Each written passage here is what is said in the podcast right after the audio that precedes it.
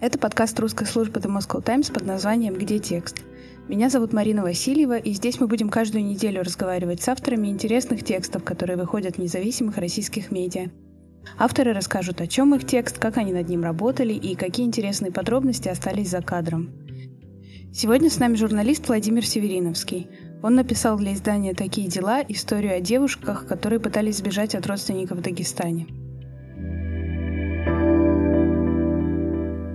Давайте для тех, кто, может быть, сначала послушает подкаст, э, а потом уже прочитает текст, вкратце напомним историю. То есть речь о том, что четыре девушки, э, Хадижат и Патимат Хизриева, их троюродные сестры Аминат Газимагомедова и Патимат Магомедова пытались сбежать в Грузию от родственников, которые годами их избивали, а, в детстве еще сестры подверглись э, женскому обрезанию. Это калечащая процедура, в ходе которой девочкам отрезают часть гениталий, и эта практика запрещена ООН. И девушки решили бежать, будучи уже совершеннолетними, когда одну из них захотели выдать замуж за двоюродного брата.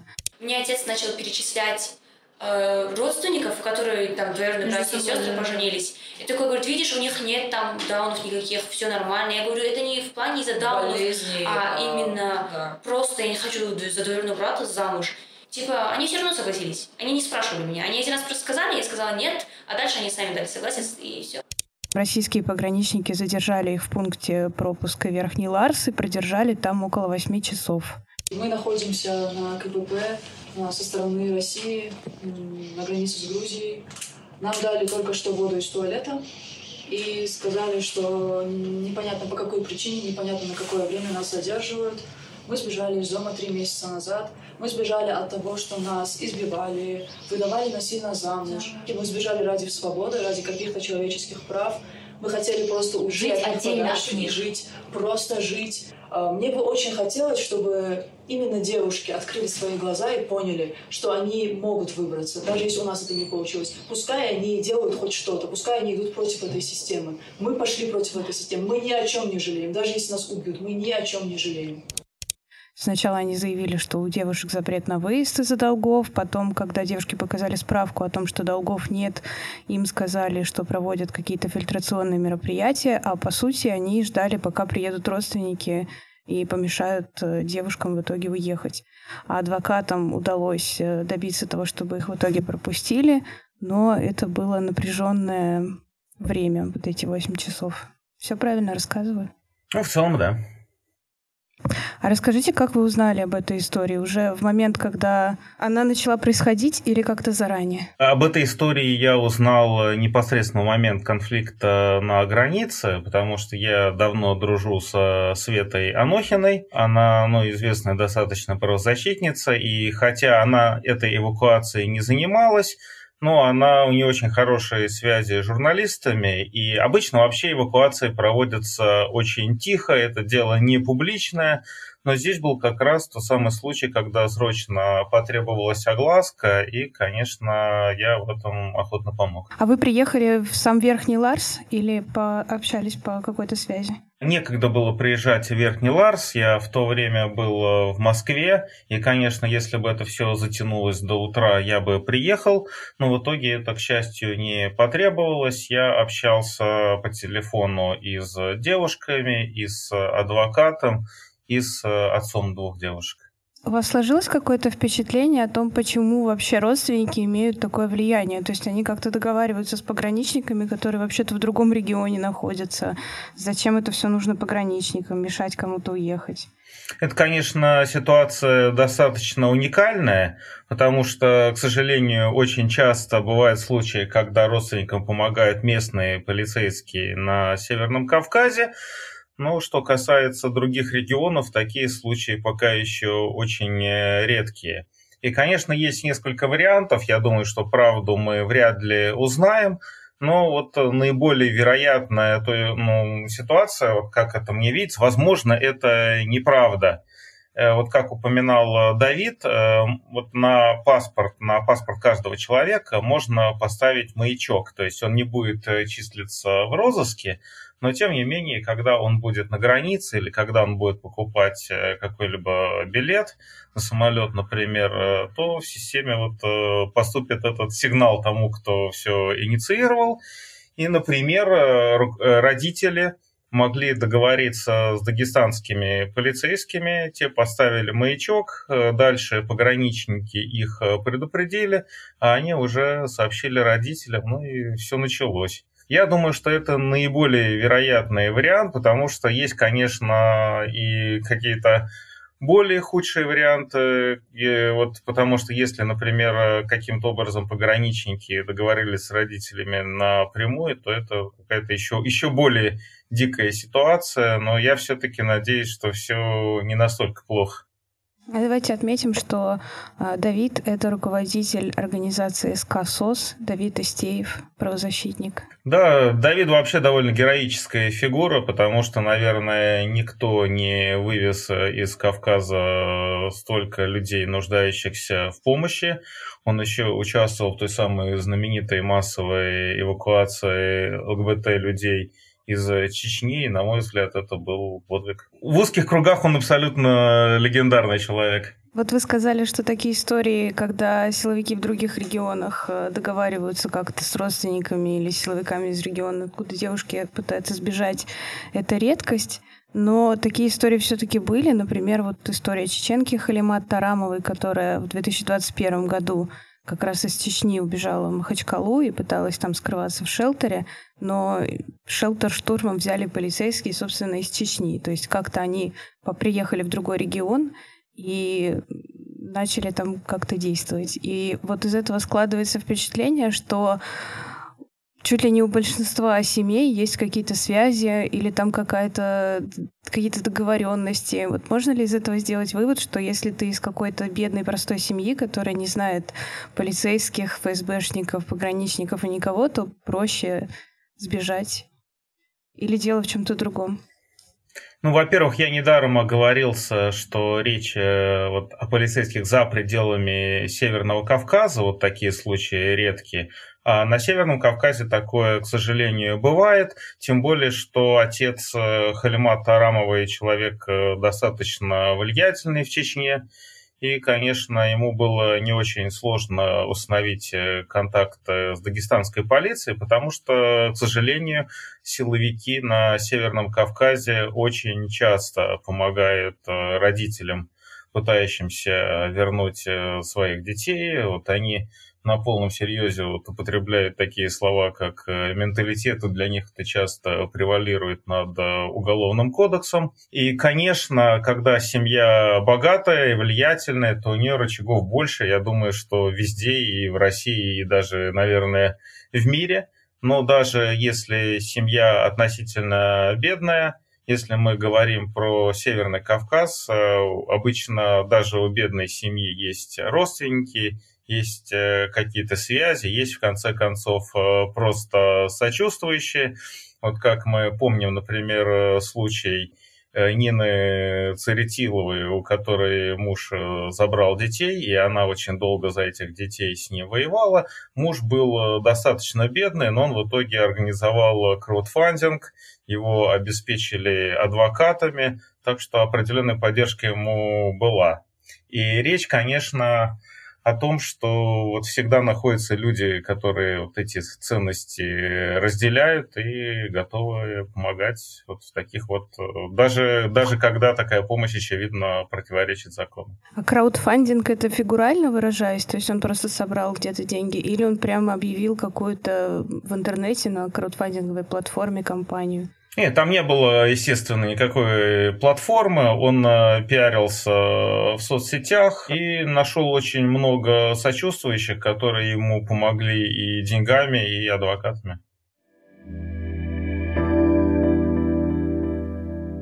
Еще вот одна история из вашего текста, которая, как бы, наверное, можно ее как-то понять, но меня поразило, что мать одной из девушек приехала в шелтер в Москву, где они прятались, чтобы их вернуть. Вот как э, правозащитники или как вы, может быть, это объясняете? Потому что, ну, по идее, она должна понимать, как женщина, от чего бегут женщины из таких республик, и как-то переживать за своих детей, желать им, наверное, лучшего.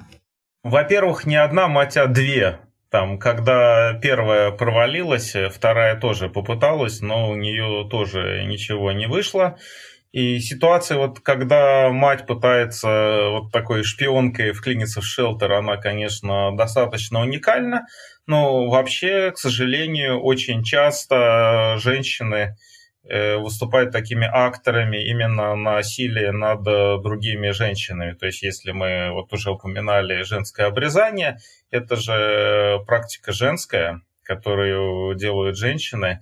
И даже когда я э, слышал, например, о других э, случаях побега. Вот недавно, например, э, если мы вспомним э, статью, уже упомянутой Светланы Анохиной про девушку Вику, которая тоже сбежала из Дагестана.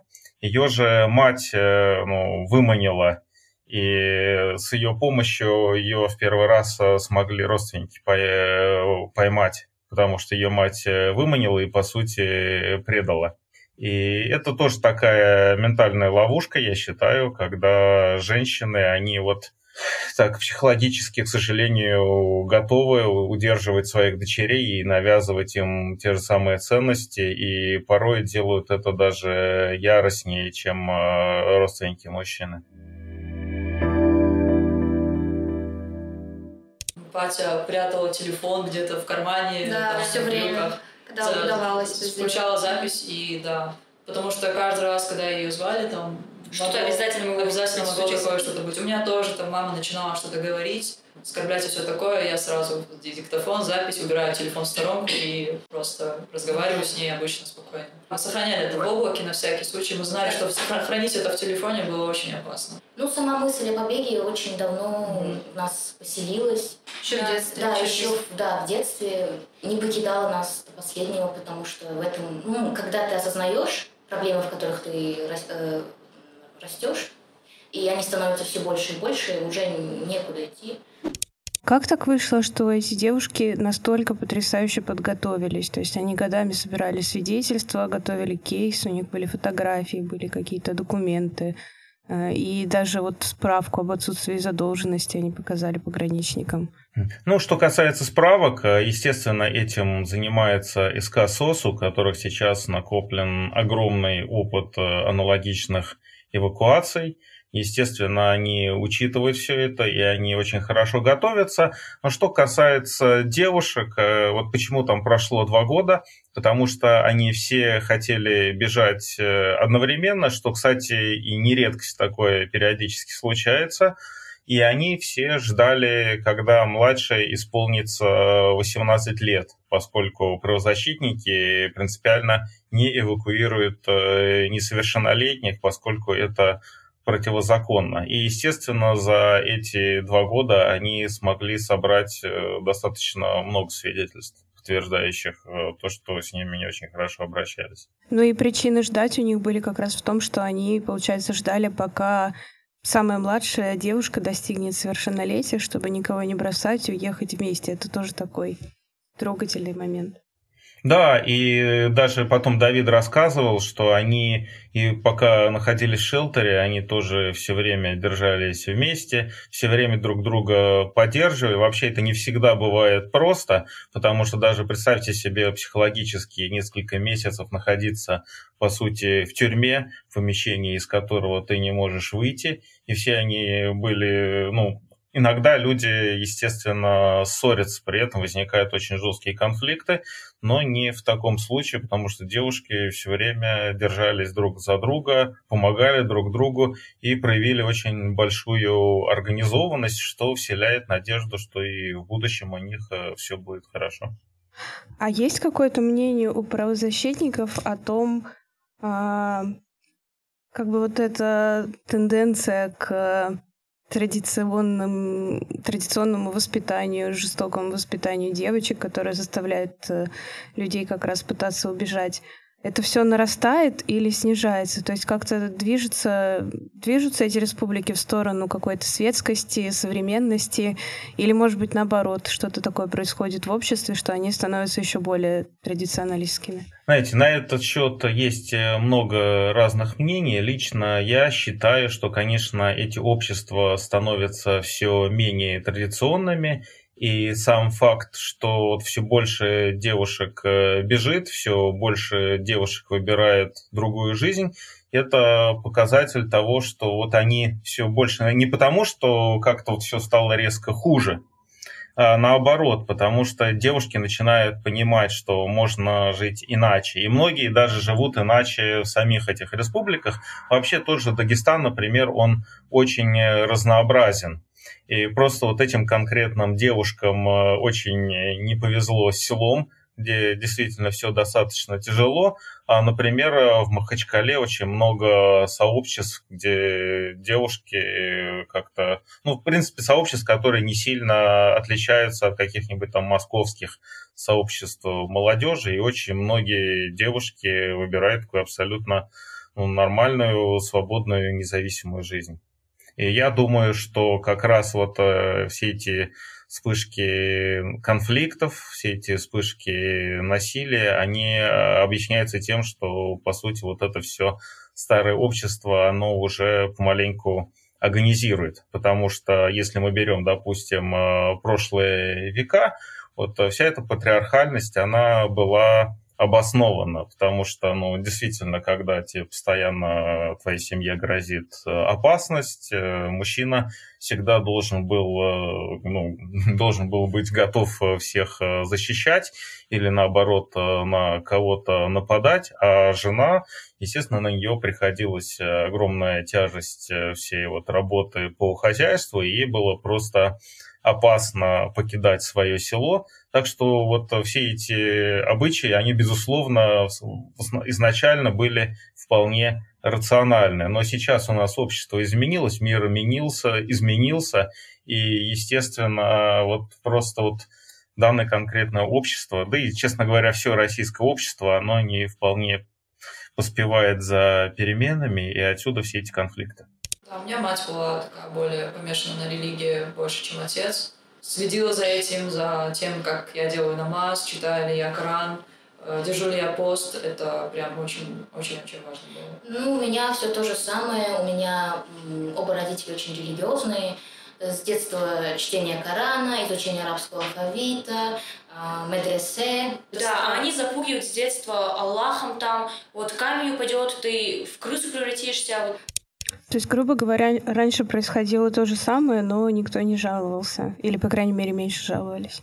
Да, конечно. Ну, если мы берем, например, те же самые свидетельства, даже если мы идем там, в 19 век, мы увидим ну, огромное количество всяких э, трагедий, но в то время, например, ну кто бы стал эвакуировать, например, э, девушку Северного Кавказа, то есть ей пришлось бы все-таки жить эту самую жизнь, которая ей совершенно не нравилась. И даже из советского времени я слышал очень много чудовищных историй и похищений, и изнасилований. И тогда и еще вот такая помощь, конечно, не была налажена. То есть, в принципе, на мой взгляд, я вот здесь настроен оптимистично. И я считаю, что вот несмотря на все трудности, вот положение женщин медленно, но улучшается.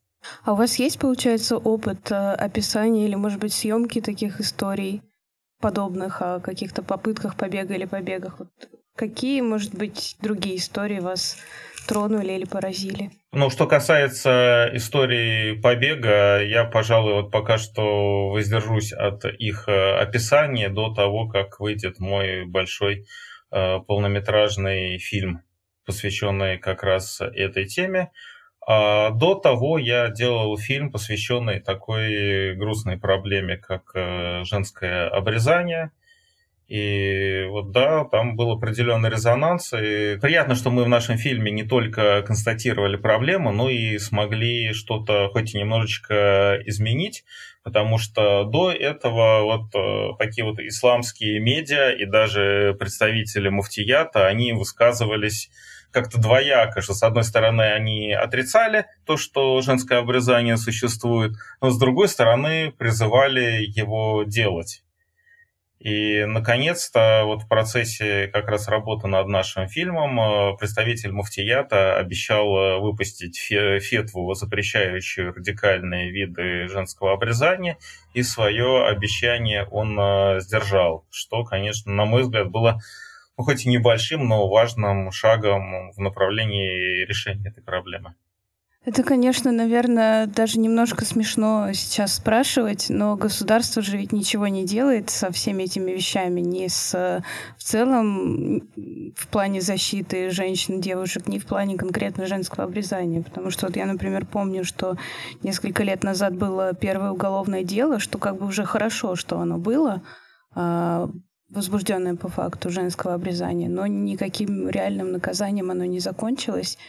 Ну и так же, как мы видим, что в случае, когда независимо от религии, когда в России избивают женщин, полиция, государство не делает ничего.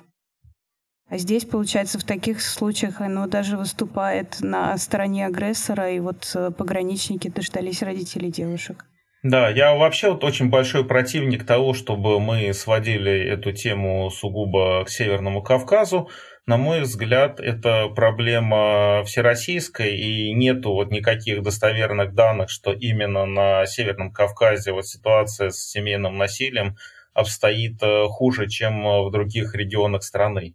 Конечно, там есть э, своя специфика, но это не значит, что вот там все плохо, а вот э, за пределами этого региона все прямо отлично. То есть есть, конечно, проблемы которые актуальны для всей нашей страны, и, к сожалению, сейчас э, власть не то что не предпринимает каких-то шагов э, к решению этой проблемы, но и, на мой взгляд, происходит какой-то откат к этим вот э, так называемым традиционным ценностям, по сути, ну, к эскалации насилия. И, собственно, на мой взгляд, даже если мы говорим о войне, но это, по сути, то же самое, это очень перекликается с проблемой домашнего насилия, то есть это вот э, попытки навязать э, кому-то вот что-то силой.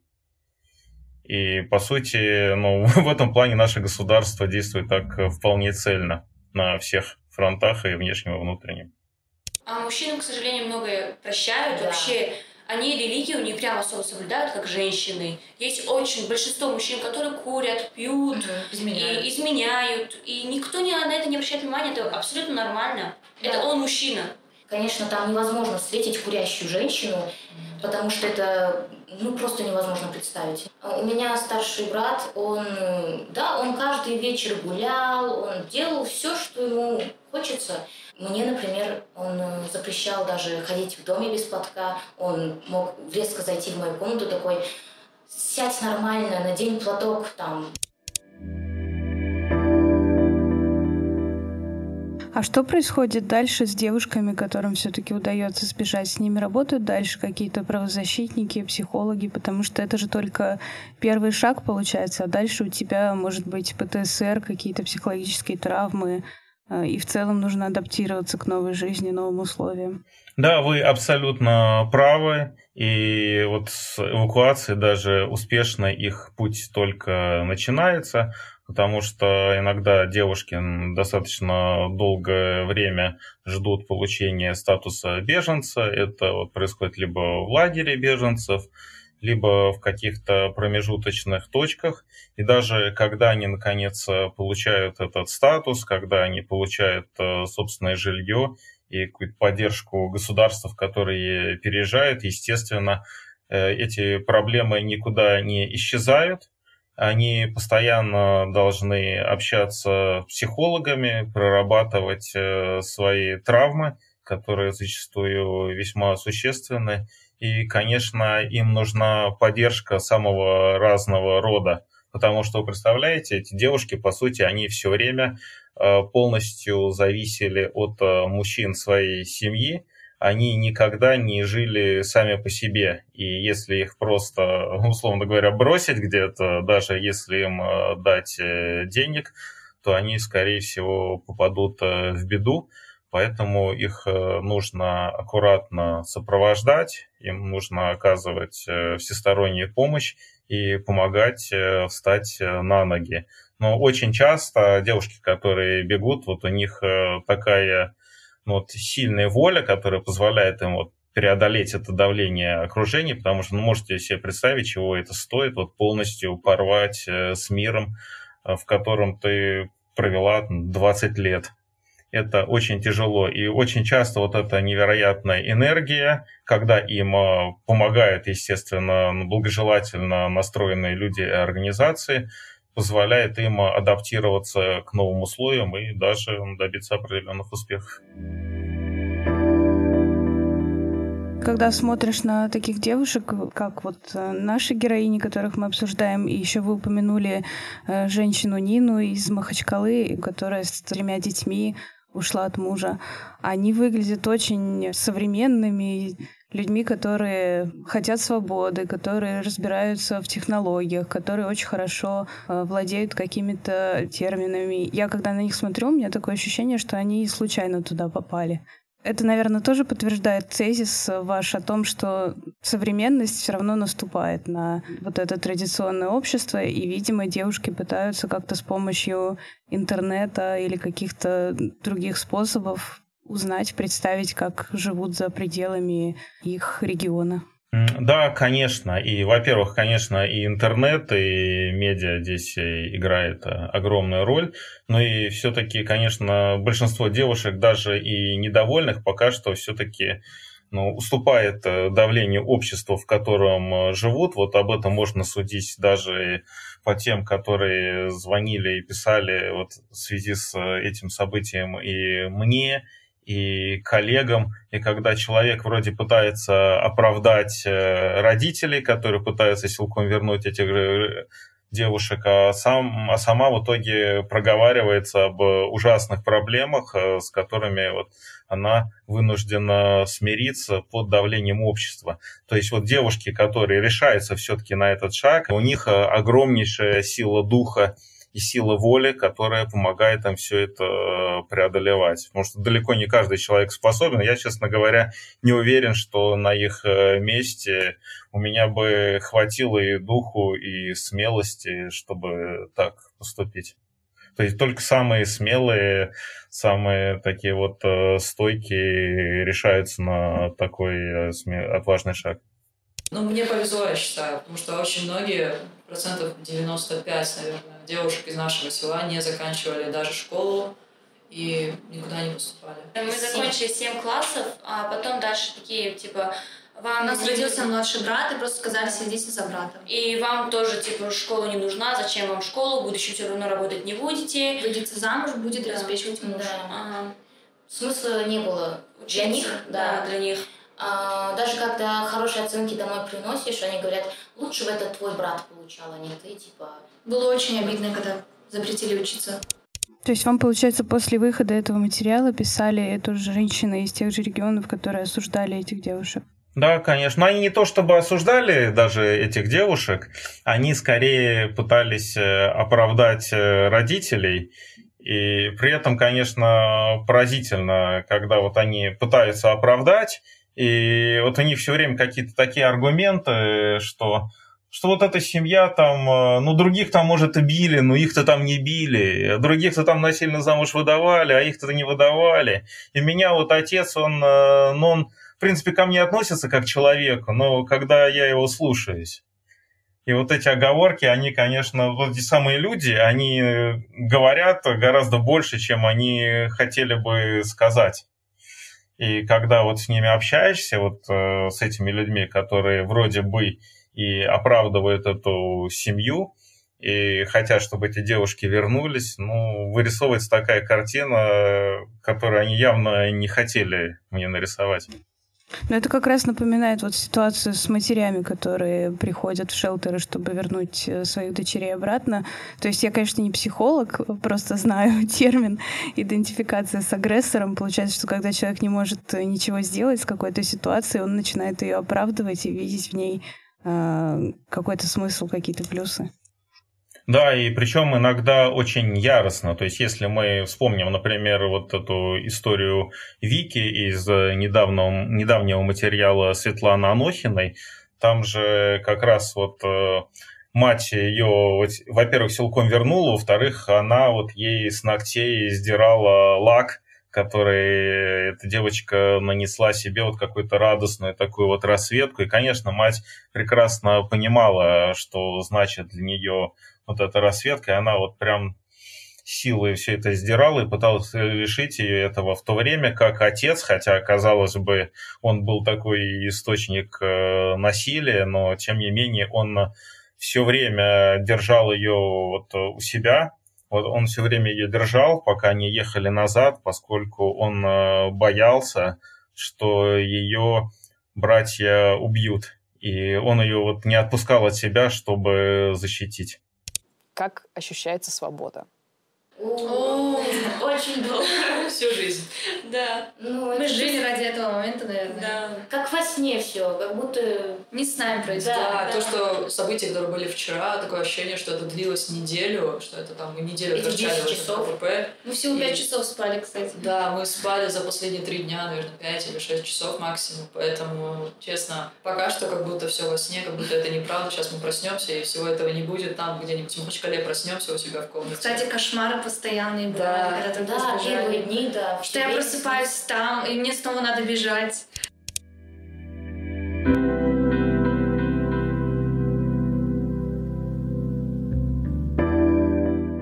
Спасибо, что слушали нас. С вами был подкаст «Где текст?». Подписывайтесь на нас на всех платформах, где вы слушаете подкасты. И напомню, что если вы автор или редактор интересного журналистского текста и хотите нам о нем рассказать, пишите нам на почту mv.sobakademoscowtimes.com.